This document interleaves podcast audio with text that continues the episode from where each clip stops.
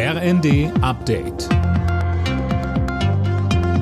Stündlich neu. Auf den Punkt informiert. Ich bin Silas Quering.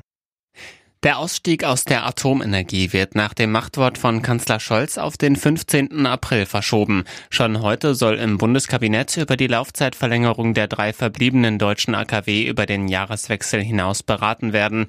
Neue Brennstäbe werden nicht eingekauft, machte Kanzler Scholz deutlich. Die werden alle produzieren können im Januar, Februar, März und April. Vielleicht ist der eine schon am 20. März zu Ende und der andere schafft es bis zum 15. April. Das hängt davon ab, was noch in den Brennstäben drin ist, sonst nichts.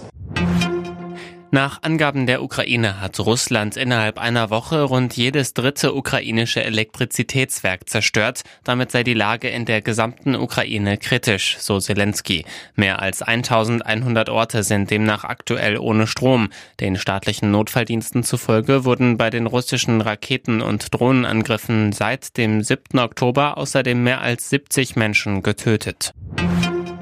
Bis zu 20 Gramm Cannabis sollen Volljährige künftig besitzen dürfen. Das geht aus Eckpunkten der geplanten Legalisierung von Gesundheitsminister Lauterbach hervor, wie das Redaktionsnetzwerk Deutschland berichtet. Demnach gibt es für die unter 21-Jährigen dann aber eine Begrenzung des Wirkstoffgehalts. Verkauft werden sollen die Produkte in eigenen Geschäften und in Apotheken. Die Legalisierung war Teil des Koalitionsvertrags der Ampel. Der offizielle Gesetzentwurf soll noch in diesem Jahr vorliegen. Erste Überraschung in der zweiten Runde des DFB-Pokals. Borussia Mönchengladbach hat beim Zweitligisten Darmstadt 98 mit 2 zu 1 verloren.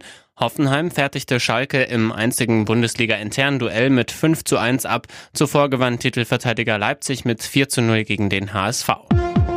Alle Nachrichten auf rnd.de